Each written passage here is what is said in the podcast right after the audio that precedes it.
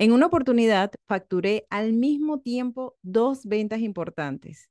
Gané en comisiones más de lo que yo había ganado en toda mi vida. Y eso fue solamente en un año. Yo me sentía millonaria, poderosa, triunfadora. Y mi cuenta del banco más. Al año, después de haber hecho esa venta, recuerdo que se me acerca un compañero y me dice, Karen, de aquella venta que tú ganaste, esa comisión tan buena, ¿todavía te queda algo de ese dinero o ya te lo gastaste todo? Y esa pregunta me quedó resonando porque no, no lo había gastado todo. De hecho, con parte de ese dinero me mudé a México. Pero sé que lo normal hubiera sido que sin darme cuenta se fuera diluyendo en deudas y excentricidades hasta volver a mi economía original. Y eso es lo que quiero hablar hoy. Tengo una invitada que mete en cintura a todos sus clientes porque es experta en finanzas, un tema que los vendedores definitivamente debemos manejar por dos razones. Uno, en algún momento movemos mucho dinero. Y dos, negociar. Con la cuenta del banco llena es mejor que cuando está vacía. En fin, este episodio te lo recomiendo 100% porque hoy descubrirás la importancia de la educación financiera y cómo le dará paz a tu estabilidad económica.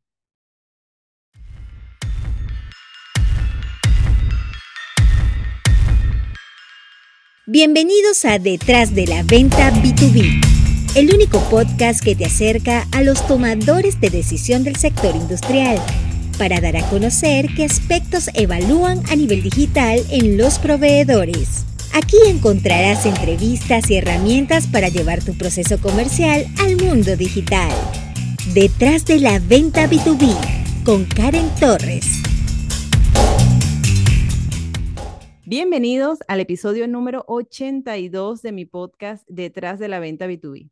Hoy tengo como invitada a Sol Echeveste, capacitadora y asesora de negocios. Se dedica a dar capacitación en ventas, liderazgo y finanzas, además de asesorías en plan de negocios Canvas, capacitadora de Leader Go, la plataforma de talleres en línea de Grace Place to Work. En los últimos años ha brindado talleres y asesorías personalizadas a más de 800 emprendedores quintanarroense, así como a empresas entre las que se encuentran Hotel Shop, Benza, Sushi Go, Grupo Cenácolo, Tiffany y Ultrafem. Bienvenida Sol, qué gusto tenerte aquí. Además que me encanta este tema que vamos a hablar porque honestamente me hubiera gustado saberlo desde el día uno que yo entré en ventas. Hola, ¿cómo estás? Qué alegría, muchísimas gracias. Muy, muy contenta de estar en este, en este episodio número 82. yo, yo más, porque tú sabes que, mira, hace días yo estaba en una capacitación y les pregunto a los vendedores, a ver, ¿Cuántos saben qué es un fondo de ahorro y cuántos lo tienen? Porque bueno, yo no los tenía. En mi momento cuando trabajaba directamente en ventas, que no era mi negocio, no sabía de nada de esto. O sea, el dinero que entraba, dinero que se pagaba y se guardaba un poquito, ¿no? Entonces, eh, cuando hice esa pregunta, como tres personas nada más levantaron la mano diciendo que uno sí ya lo tenía y le pregunté, ajá, ¿y con eso que tienes, como cuánto tiempo puedes vivir? O sea, de vida, ¿cuánto te queda? Y él, acabo de morir, acabo de morir casi. Entonces, con lo que tengo en el banco me alcanzaría para vivir bien el resto de mi vida si me muriera hoy en la tarde. Exactamente, algo así. Y de hecho, le, eh, eh, también hice una encuesta en LinkedIn y le pregunté a la gente que si sabía este tema de que, que, es un fondo de ahorro y si lo tenían, y puse entre las opciones, sí, sí lo conozco, no, no lo sé, ¿de qué me estás hablando? Y puse, es que a mí el dinero ni me alcanza.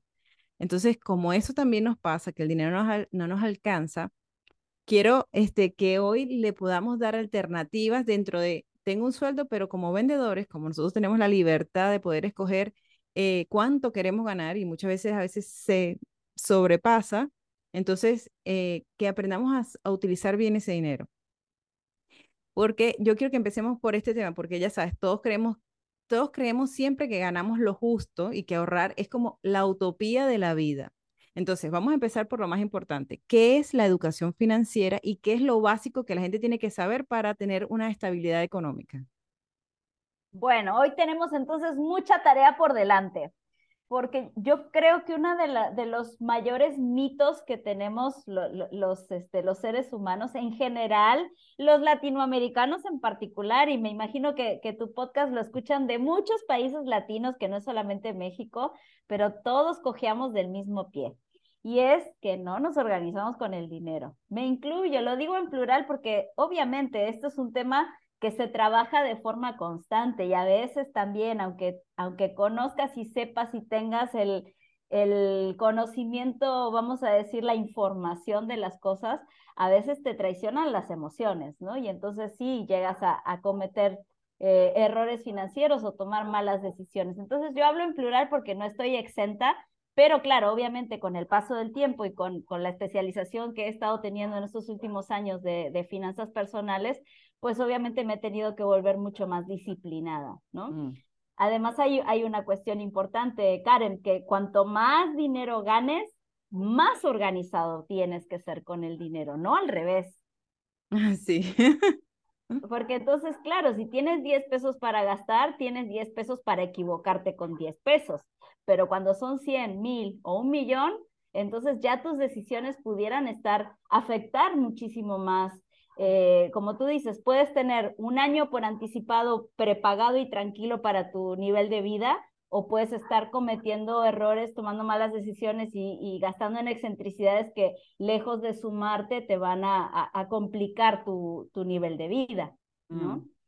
Y en, y en, este, ahorita en este escenario donde todo el mundo pareciera que tuviera la casa perfecta, las vacaciones perfectas, el mundo perfecto, el mejor vestido, la mejor ropa, entonces tú dices, yo necesito estar como está esa gente. Al nivel, ¿cómo, ¿cómo voy a quedarme yo atrás? Incluso este, este tema para, para las personas que nos dedicamos a, a, cuestiones de ventas, eh, yo creo que caemos en, en la misma trampa, ¿no? Mm. Caemos en, en esa trampa donde nosotros tenemos que ser capaces de convencer al cliente de alguna, de alguna u otra forma, de impactar en el cliente, de, de empujar la toma de decisiones, pero creo que a veces nos lo tomamos muy literal y nos lo aplicamos a nosotros mismos y entonces le queremos comprar a todo mundo, queremos ser consumidores de absolutamente todos los gadgets habidos y por haber y, y todos sentimos que lo necesitamos, ¿no? Porque mm. al final pues la trampa del marketing es esa, ¿no? O sea, por un lado tenemos que ser lo suficientemente inteligentes como para, eh, para poder manejar las objeciones, para poder presentar eh, soluciones de venta de una manera súper creativa, pero también por el otro lado nos tenemos que poner la otra cachucha, la del consumidor responsable y al momento en que nos toca a nosotros, pues realmente detenernos, ¿no? De si lo necesito, si realmente lo puedo pagar, si realmente es algo que va a estar sumando a mis decisiones y a, mis objetivos financieros o me estoy yo solito dando un tiro en el pie. Entonces, regresando a la pregunta inicial que tú hiciste, ¿qué es la educación financiera? Básicamente es que nosotros aprendamos a hacer con el dinero lo que realmente queremos hacer con el dinero. Lo que el dinero en nuestra vida va a representar tranquilidad, va a representar eh, confort, va a representar eh, esa calidad de vida que necesitamos, esa, eh, e, ese gusto por, por poder disfrutar, por incluso tener tiempo libre y no volvernos tampoco esclavos de nuestro negocio, de nuestra profesión de ventas. Yo creo que esa es la mejor definición que puedes tener tú de educación financiera, saber para qué quieres que te sirva el dinero en tu vida independientemente de todo ese abanico y todas esas tentaciones y toda esa eh, ese escaparate que, al que tienes acceso 24/7 en tus redes sociales, donde como tú bien dices, todo mundo muestra la, la cara bonita, el viaje, la compra, el coche nuevo, los zapatos, la bolsa, la joya, no sé, lo que tú quieras y mandes. Pero yo siempre digo, eh, coche del año vemos, tarjetas de débito, de, de, crédito y deudas no sabemos.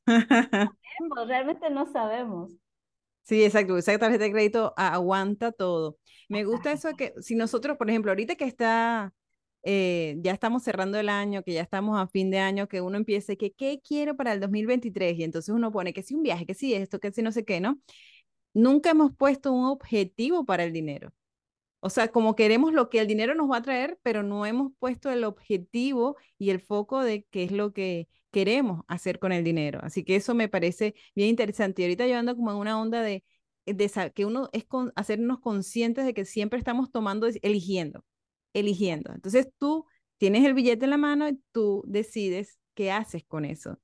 No es que las cosas te pasan, tú has decidido en qué momento cada cosa que te llevó a ese resultado final.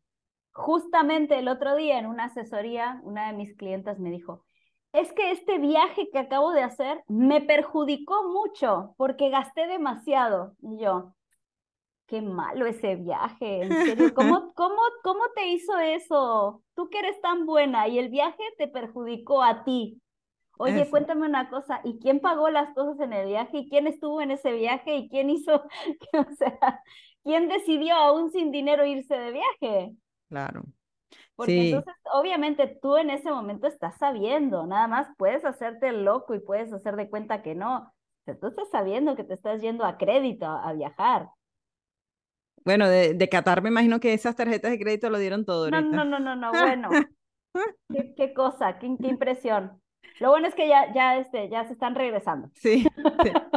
los bancos felices por eso. Ahora, eh, ¿cuánto dinero tú recomiendas que se debería colocar en ahorros mensualmente? Porque, por ejemplo, la gente ya tenga estimados sus gastos, ¿no?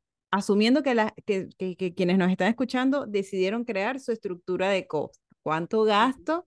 Porque a veces pensamos que, ah, no, con 30 mil pesos, uff, yo vivo súper bien. Y cuando sacas la cuenta, resulta que ni siquiera los 30 mil pesos te alcanzan y no sabes cómo has vivido todo este tiempo porque cuando sacas, vives más caro de lo que, lo que consumes. Pero asumiendo que ya tú dijiste, el gas me sale en esto, la renta en esto, el agua en esto. ¿Cómo hago para colocar cuánto es lo que debería la gente ahorrar mensualmente para ir creando su, su principal fondo de ahorro? Pues? Claro. Y es que, bueno, vamos a, vamos a partir de una base. Normalmente, ¿qué es lo que nos dicen con respecto al ahorro? Te dicen, guarda el 10% de tus ingresos, ¿no? Es como, como una... Una regla una regla, un conocimiento así como muy, muy este, extendido y que, y que se escucha muy repetitivamente. Te dicen, guarda el 10% de tu sueldo. El problema es, Karen, que no es lo mismo guardar el 10% de tu sueldo desde que tienes 20 años y empiezas a chambear, que si empiezas a ahorrar el 10% de tu sueldo cuando tienes 45 años. Mm. No te va a alcanzar con el 10%. ¿Por qué? Porque entonces si tú guardas el 10% para que tú puedas tener un guardadito de tres meses, un colchoncito, como le digo yo, para cualquier cosa que se pueda complicar, para esa venta que no se pudo cerrar, para ese cliente que algo se le complicó y no te pudo eh, pagar el proyecto, esa factura que no procedió, lo que tú quieras y mandes que casi no nos pasa, ¿verdad? Sí. que, nos puede, que nos puede destantear completamente el, el el tema financiero de un mes para otro.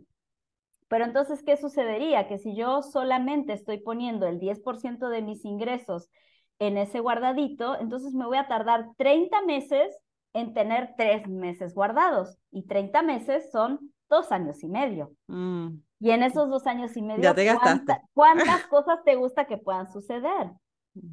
Además, eh, solemos hacer eh, la típica de guardo, con, e, con, esta guardo y lo pongo ahí en el, en el fondo, en, el, en la cuenta, en el fondo de inversión, hasta en la alcancía, en una cajita abajo del colchón, lo cambio a dólares, todos esos trucos que de pronto nos hacemos. Pero a la primera de cambios que algo se ofrece o que algo se atraviesa o que algo se complica, le vamos a estar pellizcando. Mm. Creo que uno de los primeros objetivos que debemos tener, sobre todo los que recibimos eh, ingresos variables, es poder hacer ese guardado cuando recibimos algún proyecto extra, algún dinerito fuerte o por lo menos meterle los primeros seis meses en los que empieces a hacer este, eh, pues una nueva manera de manejar tus ingresos, tratar de hacer que ese guardadito se engorde lo más posible en los primeros seis meses. Y después, si ya te estabilizas y si ya agarras este ritmo, pues sí pudieras poner el 10 o el 15% de tus ingresos como regla general todos los meses. Ok, sí, es como, bueno, cuando, cuando uno va a hacer dieta, sabes que no te quieres comer todo, pero no puedes, hay cosas que tienes que guardar hasta que llegues a la talla que quieres. Y, y después te mantienes, claro. Y después te mantienes. Exactamente, exactamente. Y tampoco es que vas a dejar de comer, tampoco es que vas a dejar de gastar, tampoco es que vas a dejar de darte gustos, pero como tú dices, si ya identificaste, si ya hiciste tu presupuesto y sabes, lo mínimo que necesito es la renta, los servicios, la comida, eso no lo voy a poder dejar de gastar aunque mi cliente no me pague o aunque no, no cierre muchas ventas. Eso, eso sí o sí es parte de tu gasto fijo. Ahora, lo ideal sería que nuestro gasto variable o sea, todos los, los extras, todos los gustos, todas las salidas, las vacaciones, la compra de zapatos, de ropa, las compras en línea, este, que si me quiero pagar un, no sé, un curso, un festival, un concierto, lo que sea que yo quiera gastar, que yo lo pueda hacer con el excedente que voy generando con, con esas ventas extras o como tú dices, ¿no? Que, que, que podamos por lo menos tener esa, ese criterio de no, de no estar gastando en excentricidades tal vez en los meses en los que no estamos produciendo al nivel que estamos acostumbrados. Ok, entonces no sería como guarda el 10%, sino guarda cuando tengas un extra, porque si en la vida Guarda lo más que puedas hasta lograr ese, ese guardadito de tres meses. Ya que tengas ese guardadito de tres meses, olvídate que está ahí, no lo toques. Lo puedes poner en un instrumento que se esté actualizando con la inflación, es decir, que tu dinero no pierda valor eh, o, valor adquisitivo. Si tú lo llegaras a guardar en una cajita abajo del colchón, tu dinero con la inflación al año siguiente ya no vale lo mismo. Si tienes una inflación del 10%, vale un 10% menos. Si como en países sudamericanos tienes una inflación del 50, del 80%, vale la mitad. Está muchísimo más complicado. Entonces, con más razón, hay que, hay que tener también ese, ese conocimiento y esa precaución de que lo que tú vayas a guardar se tiene que estar actualizando de alguna manera, ya sea en una herramienta financiera formal o a través de comprar divisas que mantengan su valor a lo largo del tiempo. Ejemplo, el dólar. Eh, en Venezuela ese era el arma secreta, ¿sabes? Cuando cobrabas y lo que, lo que te alcanzara lo comprabas en dólares porque era lo único que se revalorizaba y, en cambio el bolívar estaba perdiendo fuerza. Tal cual, exactamente. Entonces... Sí, o sea, le metes un grado de dificultad más a, todo el proceso de, de administrarte y de ser ahorrativo y disciplinado, ¿no? Que el entorno no te está ayudando a que tú puedas lograr esos objetivos porque te está comiendo la inflación, literal se lo está comiendo tu dinero. Mm. Y ah, tú sabes que, bueno, una de las cosas buenas es la democratización de estos instrumentos para invertir y guardar tu dinero. Entonces, ¿dónde le recomiendas a la gente, o sea, qué alternativas? Porque, ay, no, este Sol, yo lo tengo en mi banco que gana en fondo de... Nada, los fondos de inversión de los bancos son simplemente una migajita de lo que te podrías estar ganando en, en muchos otros lugares. Te voy a platicar de lo que yo conozco eh, puntualmente de México. La verdad es que no te sabría decir si estas aplicaciones también eh, podrían tener acceso en, en otros, países. pero puntualmente te digo, aquí en, México, eh, CETES Directo es una, una app o una plataforma a la que tú puedes eh, tener acceso, registrarte simplemente con tus datos personales y una cuenta de banco.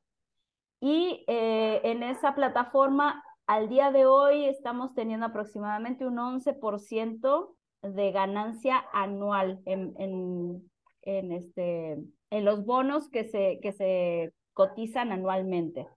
Ok, 11% anual. O sea, y, una cosa importante, esto es de, esto tiene respaldo, o sea, no es que tú vas a meter ese dinero ahí y lo vas a perder, que mucha gente tiene ese temor de, ay, no, y si ese dinero, y si alguna vez quiebran y a mí me perdí mis ahorros. Y es que además la, la, gran ventaja es que por ser bonos de deuda o, o lo que se conoce en el mundo financiero como bonos de renta fija, tú por anticipado estás sabiendo cuál va a ser el rendimiento que te va que te van a dar, que va a tener tu dinero. No es como que tú vas a tener que dejar pasar todo el año y a ver cuánto ganaste. Que eso es lo que pasaría, por ejemplo, en algunos en algunas inversiones, eh, en, la, en la bolsa de valores, por ejemplo, tú puedes comprar acciones y decir, bueno, este, ahorita está creciendo, pero de repente a mitad de año pudiera ser que alguna de las acciones de las empresas que compraste eh, tenga pérdida y entonces al final del año ya tendrías que ver cómo se van eh, actualizando esos valores de cada una de las acciones y, y, cuánto ganaste o perdiste al final del año. En cambio, la, la, renta fija es asegurada. Y, y, para eso hay que saber de cuestiones de bolsa. Ahorita estamos en nivel ¿qué hago con mis, con el dinerito que me está entrando extra? ¿Cómo lo puedo guardar? ¿sabes? Claro, pero sabes, sabes qué pasa, Karen, también que, que luego nos dejamos, eh, nos dejamos eh, ahora sí que enamorar de que nos lleguen a decir, no, mira, lo pones aquí y vas a ganar 20% anual, o, mira, al primo de un amigo este, compró criptomonedas y ganó un montón de plata, ¿no? Y entonces la gente a veces cae en, esas, en esos esquemas que, que a veces son dudosos y otras veces son simplemente fraudulentos, simplemente porque tienen esa avaricia, esa ambición de ganar mucho muy rápido. Entonces, eh, yo siempre lo que recomiendo es, si estás empezando, vete a lo seguro y lo seguro es la renta fija, en este caso los bonos de deuda. Ok, entonces hay una aplicación en el celular para que, que no lo sepa. CETES, ¿cómo se escribe para que la gente lo... directo, la letra C-E-T-E-S. CETES directo. Así. Lo buscan en su, en su Play Store. en, su, Play Store o en su Google App, que digan, sí, Google App. Ajá, eh, o, en iOS. No, no, en Play Store, en el Play Store de Google. Entonces, allí están todas las aplicaciones, está esa aplicación en la que tú inviertes tu dinero, es más, lo puedes retirar si en algún momento, bueno, sabes, pasas a venta en emergencia. Entonces, eh, ahí lo tienes y por lo menos no está debajo del colchón, que no está ganando nada, ahí por lo menos está creciendo, aunque sea que hoy tenga 5 y mañana tiene 5.25. Debajo del colchón no hubiera tenido ese 25. Y que la recomendación es que no se vayan a comprar CETES en el banco, porque en el banco no te los dan completos, te dan, mm, generalmente te dan 50% CETES y ellos se quedan con la intermediación. Son ah, bien listos en los bancos. ¿eh? y claro, muchas veces por la confianza que uno tiene en la institución de no, mira, me están cuidando mi dinero, lo que sea, eh, o sea, vete a la fuente, no, no necesitas pagar esa intermediación y no te cuesta nada abrir la cuenta de CETES. A partir ah. de 100 pesos ya lo puedes hacer. Ah, muy bien. Entonces ya saben, a partir de 100 pesos ya pueden invertir allí en los CETES y está su dinero creciendo. Lo, lo que puedan, si quieren invertir su 10%, lo que quieren invertir cuando ya tengan, por lo menos ahorita que vienen los aguinaldos y todo que eso. Que separen un pedacito del aguinaldo, que no sean así. Yo sé y que otra cosa muy maravillosa es que puedes programar las aportaciones, puedes pedirle a la plataforma de CETES, le dices, mira, el día 1 y el día 15 de cada mes, vete a buscar dinerito a mi cuenta y mm. jálate 500 pesos o cada martes de cada semana, vete a buscar dinerito a mi cuenta y deposítalo aquí. Mm. ah, eso está bueno. Ese, ese, esas pellizcaditas, casi, casi piénsenlo, en lugar de que sea un gasto hormiga, es un ahorro hormiga, porque pudieran empezar a partir de 100 pesos sin problema. Y así en vez de, de, así como tienen su Netflix o su cualquier aplicación que les quita su dinero mensualmente, por lo menos que tenga una que está salvándolo. Exacto, exacto. Y cuando quieres acordar, pues ahí tienes un, un dinerito. Lo ideal, lo ideal en cualquier proceso, cualquier cosa que tú quieras hacer en la vida, es no te vayas con la finta de hacerlo con intensidad por un ratito nada más. Mejor hazlo pian pianito, pero con constancia. Entonces, empiecen a ahorrar. Si ahorita lo que pueden ahorrar son 100 pesos, ahorren 100 pesos. Si eh, dentro de dos meses ya le pueden subir a 500, súbanle a 500 y así sucesivamente. Lo más importante es que se vayan haciendo el hábito. Lo mismo, lo mismo que con hacer ejercicio, lo mismo que con estudiar, lo con cualquier cosa que quieras emprender, necesitas crearte el hábito de hacerlo, mucho más importante que querer de hoy para mañana solucionar lo que no has solucionado en muchos años. Exacto, pero ya es el momento, pongámoslo en, vamos a ponerlo en los objetivos del 2023. Este año voy a ser más consciente con mi dinero, va a ser más próspero, va a crecer.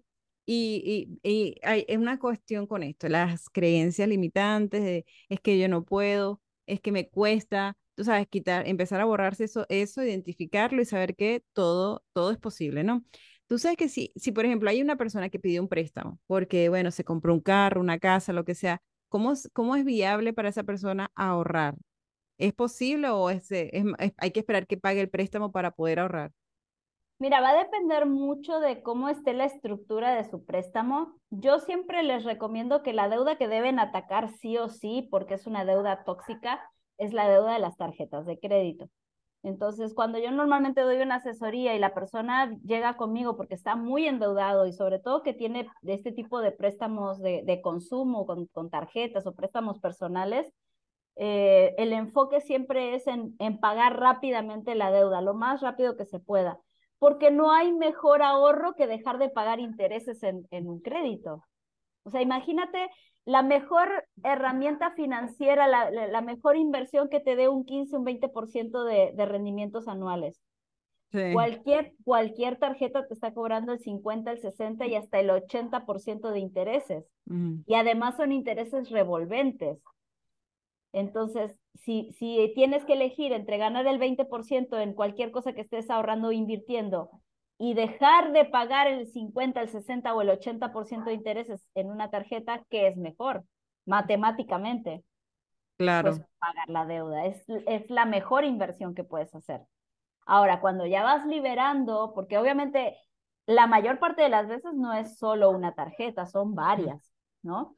Entonces, el caminito es, empieza con la más chiquita o empieza con la que más te está costando en cuestión de, de, de tasa.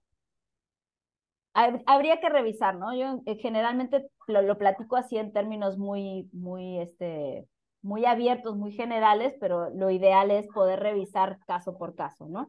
Entonces, ya que vas liberando ese flujo de dinero porque vas dejando de tener que pagar estas cantidades todos los meses, entonces ese dinerito que se va liberando ya lo puedes empezar a, a colocar en otros objetivos, como por ejemplo engordar tu fondo de ahorro.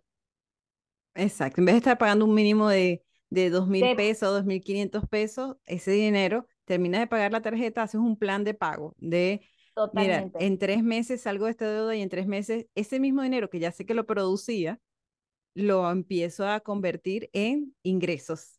Es que además eso nos ayuda a romper el mito de que no se puede, porque entonces, si sí puedo pagar 2.500 o 3.000 pesos de un mínimo en una tarjeta, ¿por qué no voy a poder meterle 2.500 o 3.000 pesos a mi ahorro todos los meses? Exacto.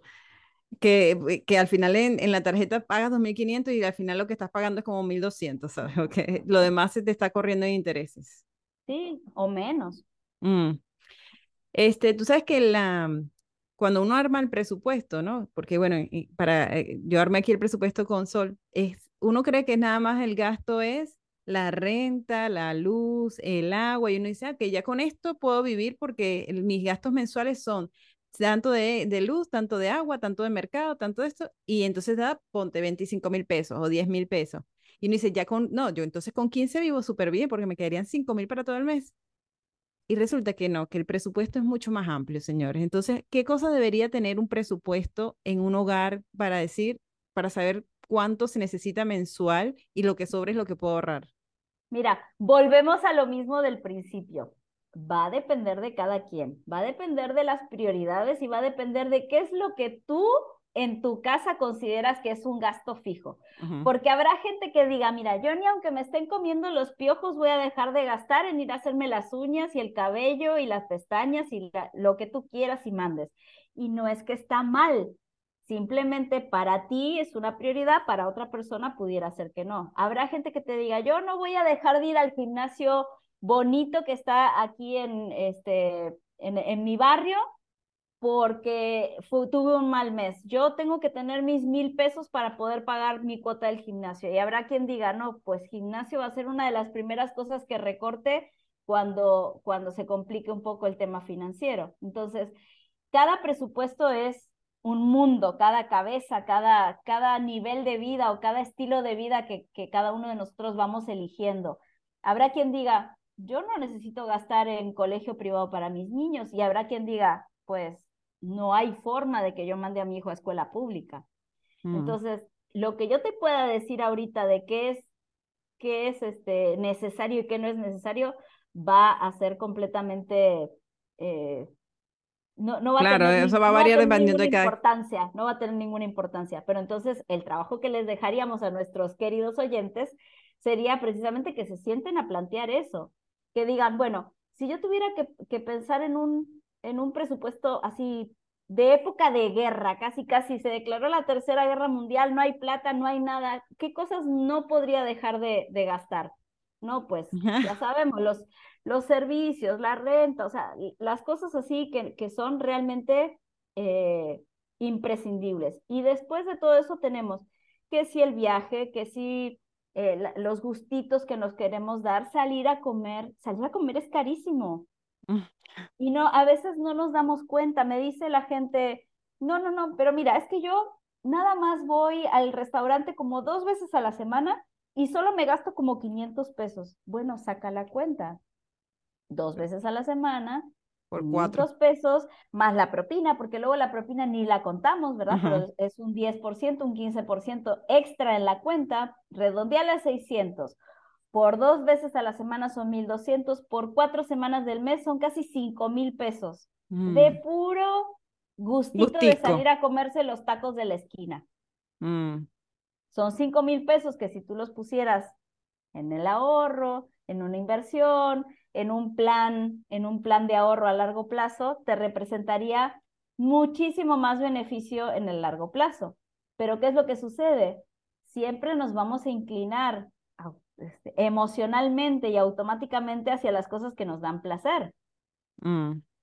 Si no creamos, como tú bien decías, la conciencia, si no nos volvemos un poquito más disciplinados, si no tomamos la decisión de cambiar esas cosas que estamos haciendo ya por, por inercia, por costumbre, por hábito, por lo que tú quieras, entonces vamos a seguir obteniendo los mismos resultados. Claro. Y, y no, esto no es que me voy a volver tacaño, o sea, codo, que no, ahora yo na- nada más voy a a gastar. Es tener una meta, ¿sabes? Como mi propósito es que de aquí a seis meses yo tenga un fondo de ahorro de, para vivir seis meses. Y entonces eh, estás trabajando con un objetivo, o sea, sabes que te estás ahorrando ese dinero por un objetivo. Y ya después que tenga los seis meses, mira, el, la, o sea, el, el Es nivel que de tú dijiste paz. algo muy importante al principio. No es lo mismo llegar a negociar con un cliente con el hambre y la necesidad de Sí. pagar, de pagar las cuentas que con un fondo de respaldo en tu, en tu, donde sea que lo tengas, que te permita decir, si no cierro esta venta, no me muero de hambre. Y Mm, entonces, o sea, te va a repercutir positivamente en muchos aspectos.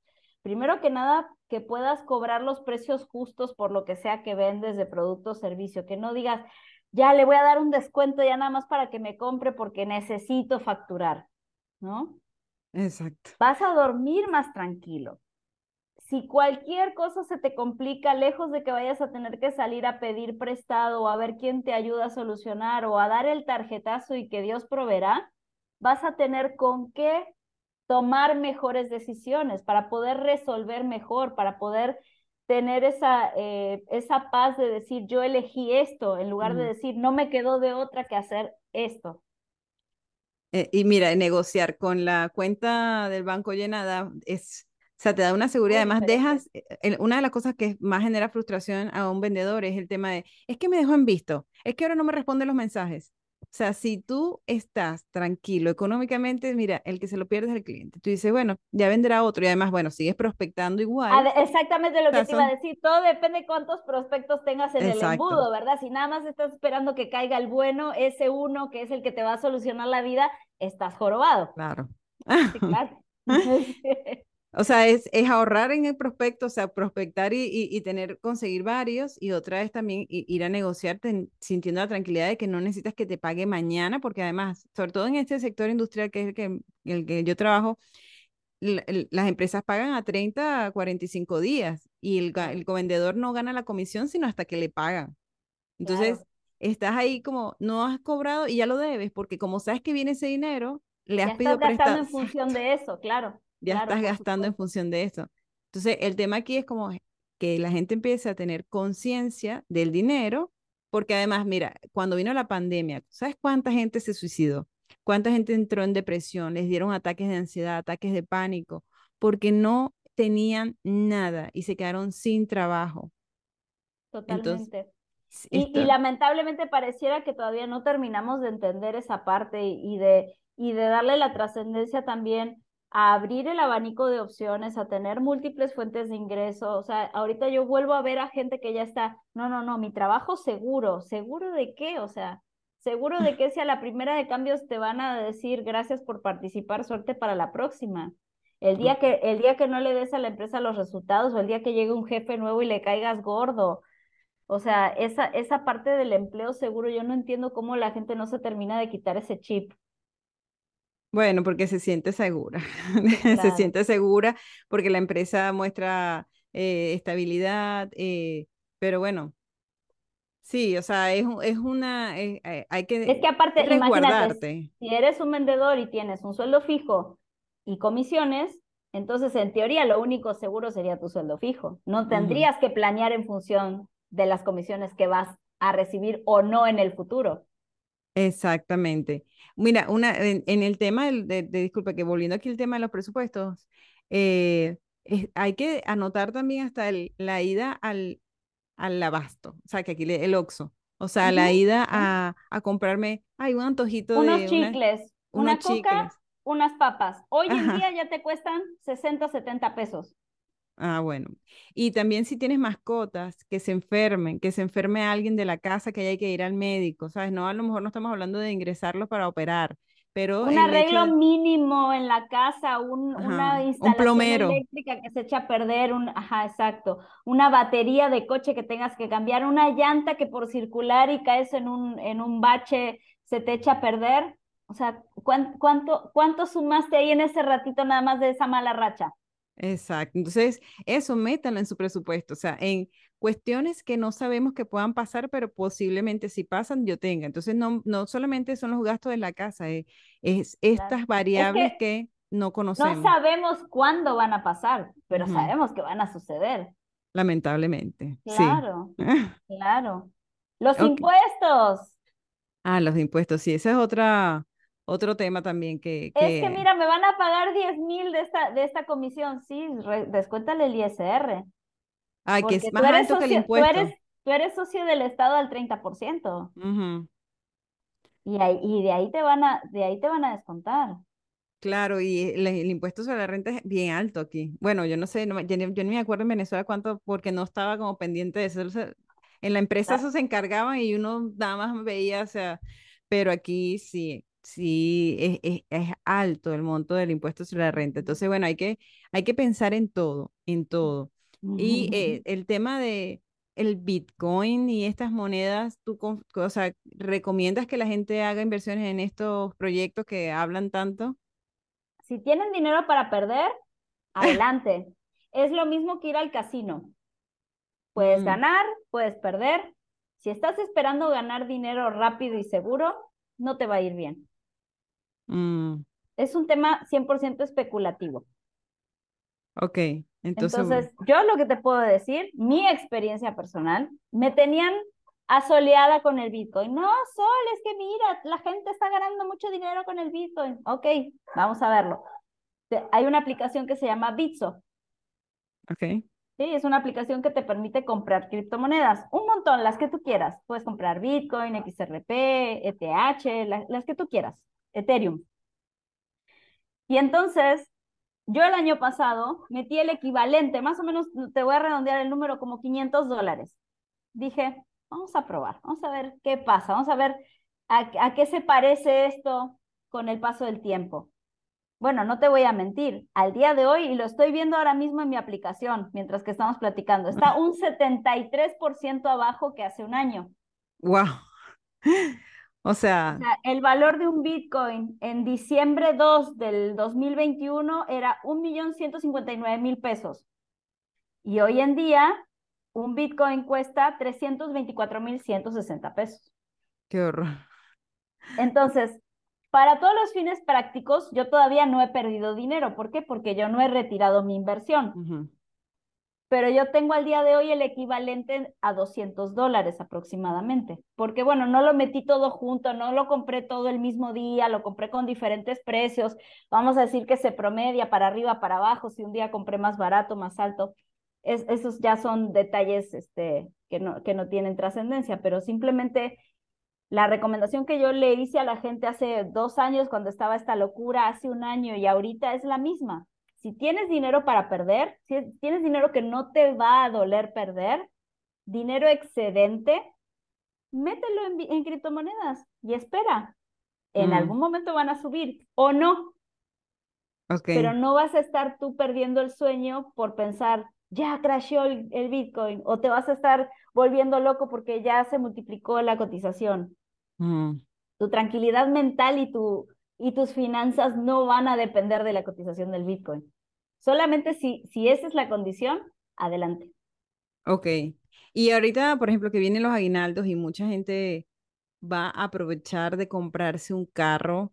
eh, yo sé que, que la- la- ahorita las agencias no tienen carro, ¿no? Pero hay mucha gente que va a dejar su dinero allí con la esperanza de que el carro le llegue en dos, tres meses, a cinco meses o en el tiempo que está entregando, que están entregando. ¿Qué le recomiendas tú a la gente? O sea, compra, porque se ha escuchado mucho de que no compres un carro a crédito porque al final te sale más caro desde que sale de la agencia, ya estás perdiendo. O sea, ¿qué, qué es todo eso? volvemos al punto en el que hay que analizar caso por caso. Si te alcanza para comprar un coche cero kilómetro y no te va a afectar en tus finanzas el tener, este, no sé, 300 o 400 mil pesos en un coche que está perdiendo valor cada, cada año, entonces adelante, si quieres que tu coche huela nuevo y lo puedes pagar, disfrútalo. Pero si de, de, ese préstamo automotriz va a depender que vayas a estar con el agua al cuello, que va a haber meses en los que no vas a tener para solventar compromisos porque ya tienes la deuda del coche por cinco años, o que te metas en un, en un crédito con unas tasas horrorosas, vas a terminar pagando el coche tres, cuatro veces el valor, para que al final de ese plazo de crédito tu coche valga menos de la mitad de lo que, de lo que es el precio de la factura. Mm. Entonces, yo no digo que no se compren el coche de agencia, si lo pueden hacer, adelante. Pero la recomendación sería que no, no, eh, si vas a sacar un crédito, no sea más del 5, máximo 10% de tu ingreso mensual la cuota del coche. Y si, lo vas a, y si lo vas a pagar de contado, que tu coche no equivalga a más del 50% de tu ingreso anual. Mm, es decir, si, si quieres tener un coche de 300 mil pesos, tuviste que facturar por lo menos 50 mil pesos mensuales, ya libres, o sea, ganancia, ¿no? No, no este, no de, de, ingreso este, bruto, sino de, de, ganancia neta. Claro, porque, o sea, no vas a, a, a, meterte en una deuda que, que pueda ser más grande que tú para lucir algo que no tienes para pagarlo, como el que se compra el último iPhone y lo tiene prepago, ¿sabes? Como, o sea, no, que ahorita no tengo saldo, no puede ser, ¿sabes? Imagínate, claro. Si, si estás invirtiendo en eso es porque tienes, puedes cumplir con la responsabilidad. Y bueno, si no voy a empezar con, con, un, con un coche usado que te dé ese primer fondo y la cuestión es reunir y con él entonces vas completando hasta que siempre lo puedas sacar de contado. Sí, o incluso poder tomar la idea de, que un, eh, de que un leasing te puede servir como una herramienta fiscal para deducir impuestos y que entonces sea, sea un gasto que de alguna u otra forma lo justificas como gasto de tu negocio. Mm, ok. Entonces esa pudiera ser una alternativa que muchas veces no la contemplamos. Pero entonces, imagínate, tú sacas un coche de 300 mil pesos, te van a pedir más o menos 100 mil de anticipo. Si los tienes, los das, te quedas con, con cuotas de 5 mil y poquito por 36 meses y al final de ese plazo, tú eliges si renuevas el leasing y te vuelven a dar un coche nuevo otra vez o eh, si lo compras y ya te quedas con el coche de tres años, pero pues ahí tienes que dar otra vez otra cantidad para, para completar el valor amortizado. Claro, porque imagino que también te ofrecen otro nuevo para que esta, para no que termine sea permanente, claro, claro, como todo. ¿Cuál es, cuál es el, el objetivo del sistema? Que consumamos más, que mm. consumamos siempre y que nunca y que nunca estemos tranquilos con lo que tenemos, que siempre necesitemos otra cosa nueva, más grande, más eh. brillosa. Y bueno, en la, en la, época de la pandemia, que todos estábamos en casa, muchos nos dimos cuenta que no había necesidad a veces que, de, de comprar tanto. Y esto no es como de, miren, ahora hay que vivir de austeridad. No, es simplemente utilizar bien tu dinero. O sea, si tienes, y esto, esto lo leí en un libro que decía, si tú tienes para gastar 3 mil es porque tienes 6 mil en la cuenta. O sea, que tú vas a gastar 3 y te quedan 6, no que te vas a quedar, vas a gastar 3 y te van a quedar 1.500. O sea, gasta cuando tengas esa misma cantidad de dinero en tu cuenta para que no sientas que te estás defalcando ni que te estás quedando sin dinero, sino siempre con inteligencia. No estamos diciendo aquí que no, no compren nada nuevo, solamente ahorren, es simplemente es usen su dinero de forma correcta para que siempre lo tengan y para que siempre les dé paz y para que siempre puedan comprar lo que ustedes quieran. Exactamente, exactamente. Sí, a veces me dicen, Sol, es que tú eres muy extremista. Y yo, pues es que yo creo que extremista es tener gastritis y colitis y insomnio porque no pudiste pagar las cuentas. Eso a mí se me hace extremista. Mm. Dios proveerá. Dios, sí, bueno. Y Dios desde arriba viendo que yo no te dije que te metieras en esa deuda. ¿En qué momento te dije que firmaras ese gasto? Exacto. Sí, bueno, y lo peor de todo es que ahorita ya ni siquiera necesitamos firmar por los gastos. Nada más con nuestro dedito hacemos así en el pinpad, ponemos una clave y ya se hizo el gasto. Tenemos al, al alcance de nuestra mano, de, de, la yema del dedo, poner el, la clave en el teléfono para que se haga una compra de Amazon. Mm. Entonces también tenemos que hacernos conscientes de cómo el mismo sistema nos va llevando a esta automatización y a esta facilitación de todo el proceso de, de, gasto y de endeudamiento, porque todo se hace muy sencillo. Mm, claro, con se que, va. Con que una vez hayas dado los datos de tu tarjeta y los hayas dejado guardados, ya con, con solamente darle, darle a un botoncito, ya hiciste la compra. Mm. Y eso lo, te duele menos porque como no estás viendo el dinero, es una anestesia, literal. ¿Sabes? Porque tú, si tú pagas, eh, por ejemplo, pasa con los taxis, tú pagas el taxi, tú estás viendo el billete, se está yendo, pero el Uber tú no lo ves, entonces te dice, ah, son 169, ah, dale pagar. Ay, te salió, no sale tan caro. Y, y la verdad es que se te fue ese dinero que si tú lo, te, te, lo hubieran cobrado en vivo directo, a lo mejor tú dices, ah, se me fueron 160 pesos en el taxi. Entonces, ese, y, y, y las aplicaciones, como hay mucha gente, entonces que sí, 70 pesos, 80 pesos, 90 pesos, y uno cree que, ay, apenas vale 70, y tienes Netflix, tienes HBO, tienes este sí, O, las aplicaciones de comida, por ejemplo, lo que mucha gente no sabe, no se da cuenta, no lo, no lo percibe o no, o no le quiere dar eh, su atención, es a que el, el costo de las plataformas generalmente lo termina absorbiendo el cliente, no los restaurantes. Si la plataforma cobra un 30% de comisión por toda la intermediación, por todo el servicio de, que sea ese escaparate de un montón de opciones para poder este, elegir qué quieres comer y, de dónde te lo traen, y etcétera, etcétera, ese 30% que cobra la plataforma, generalmente los negocios se lo cargan al precio final. Pero además de ese 30% estás pagando la comisión que te cobran a ti directamente por el servicio y además la propina del repartidor dime cuánto más caro estás pagando. No, es que tú te das cuenta, es que es evidente, o sea, tú compras una, una, una, pizza y te sale tres veces más cara. ¿Cómo es que seguimos comprando por Rappi y por Uber Eats? Porque es pues más cómodo, porque me lo cobran en la tarjeta, porque en el momento no lo siento. Porque me estoy ahorrando los 100 pesos de gasolina que tendría que gastar. O sea, la, gente que nos está escuchando dice, Karen, pero ¿por qué este podcast cuando vamos a cobrar ahorita justo los aguinaldos? Vale, que uno se sentía millonario. para que precisamente le dicen. Para que ¿Qué van a hacer con su aguinaldo? Vamos a hacerles unas recomendaciones. No se lo gasten en consumir. Dedíquenle una parte a pagar sus deudas. Y si les sobra después de pagar las deudas, una parte ahórrenlo. Y ya, con la otra parte, ya si quieren, ya desfálquense y hagan lo que quieran. Cómprense cómprense ropa o váyanse de fiesta, pero, pero traten de, de, meterle una, un pedacito a cada cosa, no se lo gasten todo en, en, en relajo. Exactamente. Oye, Sol, muchas gracias por todas esas recomendaciones y estos consejos. ¿Algunas palabras adicionales a todo lo que has dicho que con lo que quieras cerrar?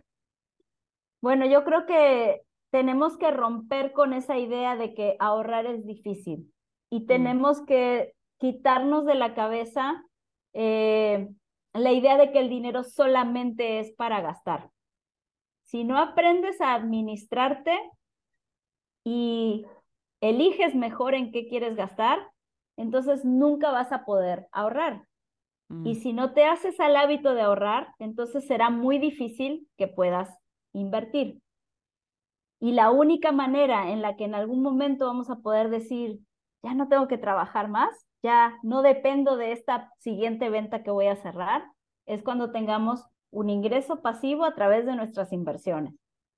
Entonces, si quieren verlo de esta manera, la inversión no es más que tratar de comprar ese momento en el futuro en el que ya no dependamos ni de nuestra energía, ni de nuestra salud, ni de nuestras ganas de salir a ver clientes. Y si eso no los motiva, yo no sé ni cómo les voy a tener, cómo les puedo decir que se pongan a organizarse. Sí, la verdad es que hay que pensar en el futuro porque uno, uno es muy del presente, ¿sabes? Como, ah, bueno, ya resolví, ya tengo ahorita, pero hay que recordar que uno va a llegar un momento en el que no tiene la misma energía ni la misma ni las mismas ganas, ¿sabes? De, de, de hacer las cosas. Entonces, hay que trabajar por ese futuro. Igual Así te lo dice el nutricionista, te lo dice el, el del deporte, o sea, porque no todos están, todos están enfocados en ayudarte a construir el futuro que quieres. O sea, hay, eh, hay una frase que a mí me encanta que dice, uno, yo tomo decisiones hoy para que mi futuro se parezca al que yo quiero y no al que le temo. Entonces hay que trabajar precisamente para que nuestro futuro se parezca a lo que queremos desde hoy. No es que si tienes, o sea, desde que yo, por ejemplo, ahorita tengo 39, entré en conciencia a los 38 años del tema económico, pero no lo he hecho y, y, y, sin dejar de, la, de lado la ansiedad de, ya no me va a dar la vida para reunir y para cuando yo sea, no, no, o sea, empezando, no importa. Me dice consciente ahorita, bueno, ahorita empiezo, o sea, no pasa nada, mejor que lo haga ahorita que no lo haga Desde donde estás parado, exactamente, como dicen, el mejor momento para plantar un árbol era hace 20 años, el segundo mejor momento es hoy, hazlo Exacto, exactamente. Bueno, Sol, muchas gracias por acompañarnos hoy. ¿A dónde, dónde la gente te puede encontrar? O sea, ¿qué, qué le ofreces y qué tienes para, las, para los que nos están escuchando? Bueno, si les gustó de lo que platicamos, si les parece que una asesoría les podría ayudar a organizarse, a armar ese presupuesto del que estábamos hablando, priorizar, entender mejor cómo mover los dineros en la, en la vida y en esta ecuación de cuánto gano, cuánto gasto, entonces podemos hacer una asesoría personalizada. Eh, me pueden encontrar en redes sociales, en Instagram como Sol Echeveste Coach. Me pueden encontrar en Facebook como Sumum Consultoría, S-U-M-M-U-M consultoría.com y me pueden encontrar, bueno, en mi, en mi, en mi página web, sumunconsultoría.com. Ahí está. Eh, si son de México, les podemos hacer una asesoría por Zoom. El número es 998-228-4749. Ahí ustedes elijan cuál es la opción que más les guste. Mándenme un mensajito y nos ponemos de acuerdo. Ahí está, ya tienen, no hay excusa, no hay excusa, o sea, pueden trabajar, ya, ya son conscientes hoy, ya pueden decir, ok, viene mi aguinaldo, vamos a ser inteligentes y vamos, no es que no lo sean, vamos a ser precavidos, mejor dicho, vamos a ser precavidos y aprender a tener un poquito de conciencia con el dinero, ponerle un objetivo y el objetivo básicamente es la paz. Yo le decía cuando le digo a los vendedores, o sea, no, uno trabaja por el dinero, pero es que uno trabaja es por lo que el dinero hace, ¿sabes?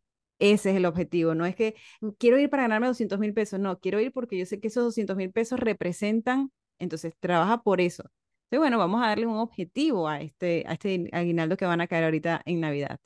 Bueno, Sol, muchas gracias y muchas gracias a todos por escucharnos una semana más. En la biografía igual voy a dejar todos los datos de Sol para que hagan clic y puedan llegar directamente a su página, a sus redes sociales y a su número de teléfono.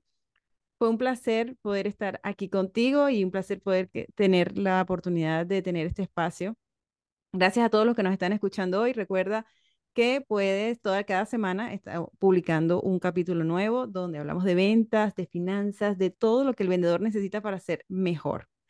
Muchas gracias por acompañarnos una semana más y que tengan todos el mejor día posible. Bye.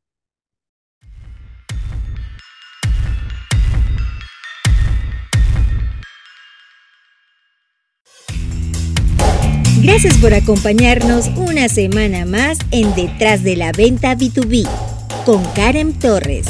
Karen Torres se escribe con M al final. Recuerda seguirle en LinkedIn y YouTube como Karen Torres y puedes suscribirte en su página web karentorres.com. Hasta una próxima oportunidad.